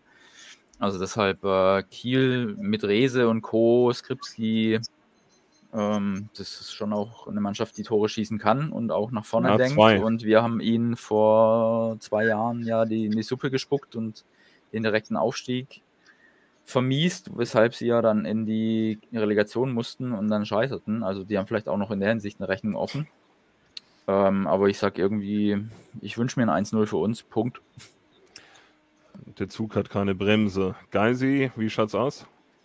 Nee, ich habe mich jetzt im, im Vorfeld zu dem Spiel ähm, Heidenheim-Kiel auch mal mit Kiel beschäftigt und habe gesehen, dass die seit der Rück in der Rückrunde jedes Spiel entweder unentschieden oder mit einem Torunterschied entweder gewonnen oder verloren haben. Das heißt, die haben sich nirgendwo abschlachten lassen, haben aber auch nirgendwo hoch gewonnen. Das erste Mal jetzt natürlich dummerweise in Heidenheim 3-0. Äh, also unheimlich schwierig zu spielende Mannschaft, wie ihr schon sagt. Äh, die sind zu Hause genauso stark wie auswärts, also wie so ein, so ein absoluter Default kommen die daher. Überall in der Mitte. Ähm, dann habe ich aber auch, äh, Matthias, du hattest mal hier im Podcast diese, dieses Paradoxon Ah, erwähnt, dass richtig. wir mit Braunschweig so im Gleichschritt laufen und vielleicht habt ihr es mal verfolgt. Seitdem du das gesagt hast, sind wir von der Tendenz her, machen wir genau alles gleich. Wir Mhm. sind immer noch genau im Gleichschritt. Das heißt, man kann eigentlich fast schon aufs nächste Spiel von Braunschweig schauen. Also das war Am die Saison, 30. ich glaube 2013 12, oder 14 oder 12, Ich, ja ich habe die genau. im Kicker schon als Favorit drin, weil ich da immer. Und da hatte, hat äh, Braunschweig, das ist jetzt blöd, weil die hatten plötzlich zwei Auswärtsspiele. Das heißt, jetzt ist es mit dem Heim- und Auswärtsrecht. Passt nicht mehr Mhm. zu uns. Mhm. Die spielen aber am 30. Spieltag äh, zu Hause gegen Aue und spielen 1-1. Also müsste man jetzt natürlich dieser theoretischen Logik folgen, äh, auf ein Unentschieden tippen in Kiel. Mhm. Ist mir aber egal. Ich tippe auf äh, 1-0-Sieg, Pfeiffer-Ecke, wie schon öfter mal erlebt, zur späten Spielminute. Okay, okay. Ebenfalls ein knapper Auswärtssieg. Stefan, äh, springst du mir wenigstens beiseite mit einem Schützenfest an der Förde? Nee, glaube ich. Also ich kann mir viel, viel vorstellen, aber äh, kein Schützenfest. Also das äh, wird, wird ganz eng und ähm, es ist vielleicht auch gar nicht mal so schlecht, wenn sie nur unentschieden spielen. Ich meine, die beiden Heidenheim und, und HSV haben auch jetzt Auswärtsspiele. Die äh, müssen sie auch erstmal gewinnen. Also äh, 1-1, 2-1, sowas in der Größenordnung. Mhm. Ja, dann ruhen all meine Hoffnungen auf Mr. Positivity. Kai. Ja, Christian, also ich tippe, dass wir das Spiel gewinnen und ich tippe aber nicht, dass wir das hoch gewinnen oder so ein Schützenfest, aber vielleicht gewinnen wir das irgendwie so, weiß nicht, 4-1, nein. Ähm, ich, würd, ich würde mir wünschen, dass wir das Spiel gewinnen. Ähm, ich habe tatsächlich mal den Kicker-Tabellenrechner angeworfen, mir Zeit mitgenommen, äh, für genommen und habe ähm, wirklich das mal so gedacht, dass wir da sogar verlieren könnten, was ich nicht will und deshalb wäre ein Punkt schon toll. Aber du hast nach meinem Tipp gefragt, ne? Nicht nach Dummgelaber. Mm, ja, Aber ist ja auch das Gleiche irgendwie, ne? Und ich tippe, ich tippe tatsächlich, dass wir irgendwie 2-1 gewinnen. Das wäre schön. Also ich wünsche es mir, ich hoffe es. Was tippst du Mhm. denn, Christian? Ich bin völlig noch ahnungslos, Mm. was du für möglich ja, halten könntest. Vor allem hast du auch vorhin anscheinend nicht genau zugehört vor ein paar Minuten. Da habe ich völlig überraschend auf einen 5 zu 2 Auswärtssieg getippt. Ich, hab's, ich wollte noch mal eine Bühne, Bühne bieten, das war es einfach. Ja, Falls es irgendjemand noch nie mitbekommen hat. Richtig. Ähm, äh, Geist, du bist ja, ja, du magst ja gerne so Statistiken und so ein bisschen äh, Wahrscheinlichkeitsrechnung und so, das ist ja so ein bisschen dein, dein Kink. Ähm, und äh, es ist doch jetzt, also theoretisch schon noch möglich, dass wir auf Platz 4 abrutschen, aber äh, nicht sehr wahrscheinlich. Also es wird Auf Platz 4. Da müsste, glaube ich, alles schief gehen, was schief Ja, gehen ja. kann. ja, ja, also ja. Zwei, uns, uns würden zwei Punkte reichen. Und wenn der vierte alles gewinnen würde, würden uns zwei Punkte reichen, Christian. genau.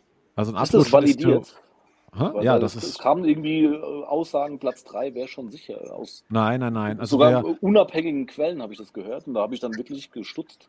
ja, gut, Ja, was ich nicht berücksichtigt habe, ob man sich da gegenseitig Punkte wegnimmt, irgendeiner. Ja, genau. Aber, aber ähm, momentan haben wir 13 äh, oder, oder, oder 14 Punkte Vorsprung auf Platz äh, 4. 4, 5 und 6, ja. aber die schlechtere Tordifferenz, auch, muss man auch sagen. Das heißt, äh, äh, wir brauchen also nicht nur einen Punkt, sondern zwei Punkte und dann haben wir es sicher. Ja. Naja, aber ich glaube, das ist ja nicht wirklich eine Diskussion. Also jetzt gilt es tatsächlich, die drei haben sich abgesetzt oder zumindest Ja, ja. auch der HSV ein bisschen eine Lücke zwischen sich und dem vierten gerissen. Jetzt geht es ja nur noch darum, nicht Dritter zu werden. Ja. Also das ist ja im Moment die ganze Story. Und äh, Stefan, wie schätzt du das ein? Du erlebst ja die Protagonisten allwöchentlich oder auch häufiger. Ähm, jetzt hat man natürlich seit einem halben Jahr die Tabellenführung inne und ähm, gibt es da schon irgendwie so doch ein bisschen unterschwellig die Befürchtung, ja, jetzt können wir eigentlich blöd aussehen, wenn alles schief läuft. Oder man ist doch so Woche für Woche fokussiert und die, die Abwehr ist eh ein Bollwerk. Äh, da sind wir weiter zuversichtlich. Warum auch anders? Was äh, scheren mich irgendwelche negativen Gedanken? Wir gehen mit jedem, in, in jedes Spiel mit Respekt vor dem Gegner. Äh, jeder kann jeden schlagen. Ich kann die Sätze auch nicht mehr so ganz, Mhm. ganz wir, Und wir sehen von Spiel zu Spiel natürlich. Aber es ist, Mhm. ist ja eigentlich auch vernünftig. Also es ist, wir gucken nicht auf die Tabelle. Also vielleicht höchstens einmal nach dem Spieltag in der Kabine und dann aber nicht mehr. Ähm, Mhm. das, also die, diese Sätze hörst du dauernd. Ähm, nach Bei außen. Lieberknecht habe ich aber den Verdacht, dass der wirklich jeden Gegner ähm, glaubwürdig und ernsthaft äh, immer was Gutes auch abgewinnen kann. Also ich glaube nicht, dass das immer so ein bewusstes Understatement ist, sondern dass er schon auch einfach äh, einen gewissen Respekt jedem gegenüber anbringt. Mhm. Und in der zweiten Liga ist halt auch vieles eng und da kann man auch schon immer gute Aspekte beim Gegner entdecken, wahrscheinlich. Ist ja erstmal auch nicht falsch, ne? Ist ja erstmal auch okay, finde ich. Also jeden Gegner ernst zu nehmen. Lieberknecht hat wirklich diesen, diesen Respekt, eben, den hat, er, den hat er in die Mannschaft, den hat er aber auch zu den Menschen, die er auf der Straße bewegt und den hat äh, begegnet und den hat er aber auch äh, zu, äh, für die Gegner. Und ja, das ist schon sehr, machen wir sehr plakativ, aber ich, ne, ich nehme es ihm ab. Also ich kaufe es ihm wirklich ab, dass das, Mhm. äh, dass das so ist. Und wenn du siehst, wie eng die Liga ist und wer wen äh, schlägt, ähm, dann äh, ja, ist das, glaube ich, auch, auch eine gute Haltung. Weiß tatsächlich nicht, also wie cool die Spieler sind jetzt, wenn sie sehen, scheiße, wir können das wirklich schaffen oder sowas. Nach außen werden sie das eher nicht sagen, da sind sie äh, pressetechnisch gut gebrieft oder die, die vielleicht dann wackelig sind, äh, dürfen nicht mit der Presse sprechen, mit den Medien sprechen, wer weiß. Ähm, also ich hätte so im Kopf da schon mal jetzt so, oh, noch fünf Spiele und wir sind so kurz davor. Also, Hm. also Ich hab- sie lassen sich nicht anmerken. Hm. Also sie Ja. bekommen es ja auch schon spätestens seit Frankfurt immer wieder eingeimpft. Also eigentlich seid ihr ja Erstligareif und ihr steigt eh auf und da kann nichts mehr passieren, wenn du das Woche für Woche hörst. Und die Wochen werden ja nicht kürzer, die werden ja gefühlt dann noch immer länger bis zum nächsten Spiel. Das kann schon was auslösen. Also ja, man hat jetzt schon fast eher was zu verlieren als zu gewinnen, weil jeder davon ausgeht, die packen das eh. Also wenn er jetzt nicht Mhm. gerade wie Mike oder manchmal auch ich so ein bisschen Vorsicht äh, ist die Mutter der Porzellankiste denkt, dann ist es so. Aber lassen wir uns einfach äh, hoffentlich Ja. positiv. ähm, Genau, ich bin ja der, überzeugen. der, der Positive hier in der Runde und ich habe mir mal aber die Tabelle angeguckt der letzten Saison und auch diese, die nächsten Spiele und so, ja, und witzigerweise letzte Saison ist ja äh, Werder Bremen mit 63 Punkten Dr- äh, Zweiter geworden. Ich glaube, dass es dieses Jahr nicht reichen wird. Auch Mhm. die Schalke 65 Punkte Erster. Ich glaube, selbst 65 Punkte werden nicht reichen, weil ähm, ich mir auch nicht vorstellen kann, ich weiß es nicht, vielleicht kommt es anders, ich kann mir nicht vorstellen, dass Heidenheim noch massiv einbricht und Punkte lässt. Und dass jetzt der HSV gegen St. Pauli gewonnen hat, ist halt auch scheiße, weil das ist für die jetzt mental ein Riesenschub. Ja, die haben das Derby häufig verloren, ja, die haben, äh, für die war das ein großer Kampf und ich glaube, dass das dem HSV nochmal einen großen Aufschub, Aufschwung geben wird. Ja, vielleicht reden wir nächste Woche anders, wenn sie in Magdeburg verlieren. Ja, dann sind sie Klar, wieder die Deppen der Magdeburg ist Nation. auch für also, die kann auch passieren. ne? In Magdeburg äh, lassen die häufiger mal Punkte liegen, ich weiß, ne? aber ich fand es interessant, letzte Saison mit, äh, sind wir ja äh, mit 60 Punkten Vierter geworden, punktgleich mit dem dritten HSV. Jetzt haben wir 61, ja, Hm. Und nichts ist fix. Ja, also um und da ist nochmal kurz genau, ja. dran anzuschließen, ähm, Lieberknecht hat es ja selber erlebt, wie man mit 66 Punkten nur Dritter werden kann. Genau. 2060, sieb- äh, 16, 17 und dann gegen eigentlich desolate Wolfsburger trotzdem nicht so wirklich Chancen hatte in der Relegation. Also da ist er ein gebranntes Kind, wenn man so mag. Ähm, ja, durchziehen. Das ist jetzt quasi das Motto der Stunde. Und letztes Jahr haben sie es ja selber erlebt, wie es ist, wenn man in der ersten Halbzeit in Düsseldorf am vorletzten Spieltag überfahren wird, gefühlt. Also das war ja schon äh, beeindruckend, wie wenig äh, vorbereitet sie irgendwie auf das Auftreten von, von Düsseldorf waren. Dann haben sie es in der Halbzeit gleich wohl wieder äh, umschwenken können, aber es hat trotzdem nicht gereicht. Also ich glaube, vielleicht hilft auch diese Erfahrung, Hm. dass sie an der Stelle gewarnt sind, dass hier nichts ein Selbstläufer ist. Ja, ich fand, so deinen Satz letzte, ja, ich fand deinen Satz letzte Woche sehr gut, Matthias. Du hast was gesagt von wegen Düsseldorf war ein Satzball. Hm. Und ich finde das total passend, habe ich mir im Nachhinein noch, noch mal auch beim Anhören überlegt, ja, weil Mhm. jetzt ja im Prinzip jedes Spiel schon fast so ein Satzball ist. Ja, du hast irgendwie äh, vier Punkte Vorsprung, äh, äh, in, in, in, in Kiel vielleicht äh, einen, einen Punkt holen oder gewinnen, ja, und einer von den anderen beiden strauchelt. So, dann, es kann ja jede Woche fast eine Vorentscheidung jetzt auch schon geben. Mhm. Ja, weil ich glaube, wenn du sieben Punkte mal Vorsprung hast und so, und dann sind es noch drei, vier Spieler, dann ist der Käse gegessen. Ne? Ja, und du siehst aber auch, wie schnell es gehen kann, ja, wie Düsseldorf glücklich gegen uns gewinnt und dann denkst du, ja, was soll in Nürnberg schon groß passieren? Äh, dabei ist das, was für uns Düsseldorf auswärts ist, ist äh, Nürnberg äh, für Düsseldorf. Ja? Also habe ich dann auch irgendwann äh, gelesen, da verlieren es eigentlich auch immer. Ja, völlig Ja, ich glaube, die haben jetzt unerklärlich. dreimal Dann- gegen Nürnberg gespielt, inklusive Pokalen immer verloren. Und das Pokalspiel Ja, habe ich die. Zusammenschnitte gesehen, das war ja aberwitzig, das nicht zu gewinnen. Ja, Ja. und sowas, ja, Braunschweig gewinnt äh, bei St. Pauli, verliert dann zu Hause gegen Magdeburg. Also ähm, mein Matthias hat gemeint, jetzt auch gegen so äh, Mittelfeldmannschaften äh, wird es schwer genug. Aber äh, ich bin ehrlich gesagt äh, ziemlich froh, dass man nicht mehr äh, unbedingt gegen Mannschaften spielen, die noch äh, hardcore-mäßig im Abstiegskampf sind. Ja. Ähm, Das hat der HSV ne? ja viermal tatsächlich. Ne? Die haben alle Abstiegskandidaten noch vor der Brust. Also Magdeburg, Regensburg, Fürth, na Fürth nicht und Sandhausen. Ja? Also die haben tatsächlich Mhm. äh, haben das. Ja. Ja, keine Frage, haben wir mit Karlsruhe gesehen, auch nicht Fisch, äh, nicht Fleisch mehr in der Saison, aber äh, wie schwer es dann trotzdem ist. Ne? Aber ja, Also wenn wir nochmal alle Mythen und äh, Tendenzen berücksichtigen, ne, bleiben wir aber bei dem Braunschweig-Synchronschwimmen. Ähm, Braunschweig hat in den letzten fünf Spielen, sage und schreibe, nur sechs Punkte geholt.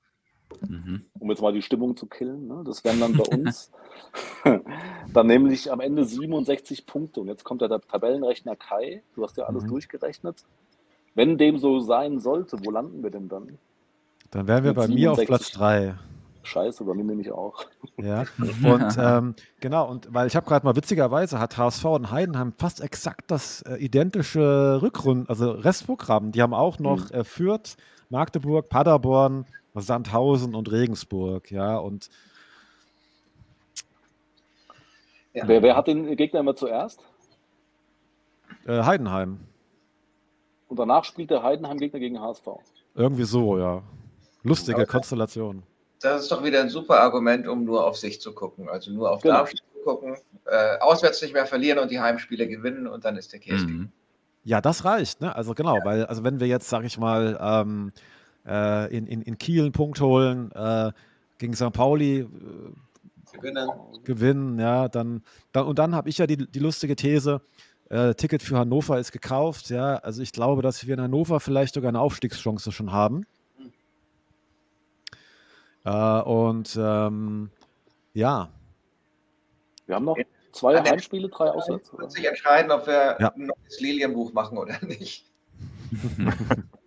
Haben wir uns heute als äh, Deadline gesetzt. aber, aber eins ist ja nochmal, also finde ich jetzt auch, auch wenn wir jetzt mal so Spiele hatten, die nicht so toll waren, aber wir haben uns den Aufstieg ja wirklich verdient. Ne? Wir haben ja schon tolle Spiele ge gesehen und tollen Fußball gesehen und haben wir uns Wir haben auch die meisten Spiele äh, gewonnen, wo man sagt, das gewinnt nur ein Aufsteiger. Ist das jetzt gut oder ist das jetzt schlecht? Oder? Ne, das ist jetzt gut, das hebt alles auf, deswegen steigen wir auch auf. Direkt. ja. Es waren, glaube ich, es waren so viele, es waren, glaube ich, jetzt sieben, sieben mal 2 zu 1 und sechs mal 1 zu 0, die wir gewonnen haben. Das erklärt unsere Tordifferenz. Ne? Ja, genau. so Mhm. toll ist. Wie oft haben wir denn 5 zu 2 gewonnen? Stefan, weißt du das auch? Aber diese Saison haben wir noch nie fünf Tore geschossen, oder? Sollte ich jede, bei jedem Tipp daneben gelegen haben, das möchte ich kaum glauben. Du sollst eine Tippstruktur überdenken, Christian. Vielleicht gehst du mal auf 4 zu Sandhausen nicht 2 ein oder 5 zu so. 0 oder so. Also auf jeden Fall haben wir, glaube ich, nur fünf Spiele mehr als äh, mit einem Torunterschied gewonnen. Ja, Zeit, dass ich das Ja. Das war schon Also was man- überschaubar. Was man merkt, ne, was halt, äh, sag ich mal, äh, uns so ein bisschen fehlt, ich meine, das ist gar nicht böse, aber uns fehlt halt ein Dursu, ne? Uns fehlt so ein 20-Tore-Kicker. Das, was ja Heidenheim und auch der HSV mit Glatzel irgendwie auf dem Platz haben, das würde uns auch gut tun. Jemand, der halt konstant viel trifft. Ja, das nehmen wir dann für nächste Saison. Und auch mal wie jetzt Kleindienst, der aus dem Nichts irgendwie dann das 2-0 macht, ja. Und das war am Sonntag so. Mhm. Das ist halt eine Qualität, die, die du halt brauchst auch, ne? wenn du Kiel drückt und dann macht ein Kleindienst einfach das 2-0. Ja, wir müssen wo den, stehen den sie? Stojkovic, sorry. Stojilkovic. Wir Stojilkovic. müssen den öfter schicken. Den, den kannst du echt super schicken. Wir müssen ein bisschen tiefer stehen ja. und dann den Philipp mit F schicken. Der ist echt schnell. Mhm. Also ist Hm. halt Und nicht auch, so ein und auch ne? ich muss immer an, an, an ganz alte Geschichte an, an, an, an Klaus Schlappner denken, wie er Freddy S. zuruf, gerufen hat, lässt dich abdrängen. Und der Stojilkovic lässt sich halt auch nicht abdrängen, wenn der mal mit dem Ball auf Richtung Tor läuft. Du hast das Gefühl, die zerschellen alle an dem. Ne? Ja, und dann äh, muss er halt mal das 2-0 oder das 3-1 dann machen. Und wenn das läuft, dann, dann werden wir auf Jahrzehnte unbesiegbar sein. Und er ist ja auch, Sojilkovic ist ja auch eine Investition. Er ist ja, glaube ich, auch vor allen Dingen geholt worden für die Zukunft. So wie Oskar Wilhelmsson. Ja. Wo wir fast schon wieder bei verletzten Themen wären. Das ist ja auch ähm, ja, ich wollte. schon sehr kurios. Also da muss ja wahrscheinlich irgendwie im Staff langsam auch jeder den Glauben ein bisschen verlieren, dass da immer wieder Verletzungen die Mannschaft ereilen, die ja mitunter kurios sind, aber doch auch oft äh, irgendwie muskulär. Hm. Oder wie äh, wird es so ein bisschen am Bölle diskutiert, Stefan? Also wir hatten da, im Moment ist die Zahl der Verletzten jetzt nicht so, so wahnsinnig groß. Hatten wir schon schlimmer, ja. Das ja, hatten wir wirklich, hatten wir wirklich schlimmer. Äh, und es ist jetzt, also Ronstadt war ein Zweikampf im Training, ähm, Holland war eine Erkrankung und äh, Riedel ist umgeknickt, was immer vor, vorkommen kann. Ähm, und Wilhelmson und Warming waren ja auch mal, oder jetzt aktuell wieder Wilhelmson, aber davor auch Warming mal fehlend. Ja, äh, Wilhelmson war wohl auch beim, beim Schuss im Training, dass er sich da den Muskelfaser das zugezogen hat. Hm. Ähm, ja, also ich ehrlich gesagt, ich habe es, ähm, wir müssen mal eine Statistik machen, also gucken, ob sie wirklich überdurchschnittlich viel Muskelverletzung haben. Sie haben ähm, Sie haben viele Verletzungen diese Saison gefühlt, aber ehrlich gesagt habe ich die Verletztenlisten der anderen Mannschaften noch nicht im Kopf, dass ich jetzt sagen kann, wirklich, äh, das ist in Darmstadt äh, deutlich mehr. Tatsache ist natürlich, sie spielen sehr körperlich. Also das, das ist, ist, ist auch eine Sache, da tut man sich eher weh, als wenn man eben körperlos spielt. Ähm, sie geben, das erwartet Lieberknecht auch im Training immer Vollgas. Also da kracht er auch immer wieder dann mal äh, mit, mit Verletzungen. Das sind alles so Sachen. Ich kann mir, also der Staff ist relativ groß und, und sehr professionell, dass da wirklich was komplett im, im Argen liegt, äh, was die Trainings- und Belastungssteuerung angeht. Ich kann, ich kann es nicht beurteilen, weil ich da kein, kein Experte bin, mhm. Ehrlich gesagt auch nicht vorstellen, weil da wirklich so viele, so viele dabei sind. Ähm, die, ja, die das da passt ja dann vielleicht so ein bisschen, Lieberknecht und Klopp haben ja zusammen gemeinsam in Mainz gespielt. Vielleicht ist das auch so eine Abart des Heavy Metal Fußballs. Das würde ja auch Klopp immer so ein bisschen vorgeworfen, dass auch bei ihm äh, Spieler doch äh, regelmäßig ausfallen, ob das nicht ein bisschen zu viel Intensität wäre. Mhm. Vielleicht ist es ja so ein bisschen äh, Heavy Metal Fußball light. Und ich fand es übrigens äh, vorm Spiel am Freitag äh, beim Aufwärmen ganz nett. Da lief über die Boxen ACDC und Lieberknecht hat zugeschaut, wie die ihr Aufwärmprogramm machen, hat dabei schön gewippt und manchmal sogar auf die Oberschenkel geklatscht, so mit den Handflächen. Also er war mit allen äh, Sensoren bei der Sache. mit den Augen beim Aufwärmprogramm, mit den Ohren bei den Boxen. Naja. Naja, Musik ist ja nun äh, nach Fußball sein zweites absolutes Steckenpferd. Von daher äh, ist das gerne. Kann äh, denn jemand äh, Daniels Part übernehmen und einen Blick auf die zweite äh, Mannschaft ähm, ja, werfen? Äh, die haben ja bei der SKG Rostorf 3 zu 0 gewonnen am Wochenende, sprich gestern am Sonntag, sind damit in der Tabelle weiterhin Dritter hinter Kamerun drei Punkte.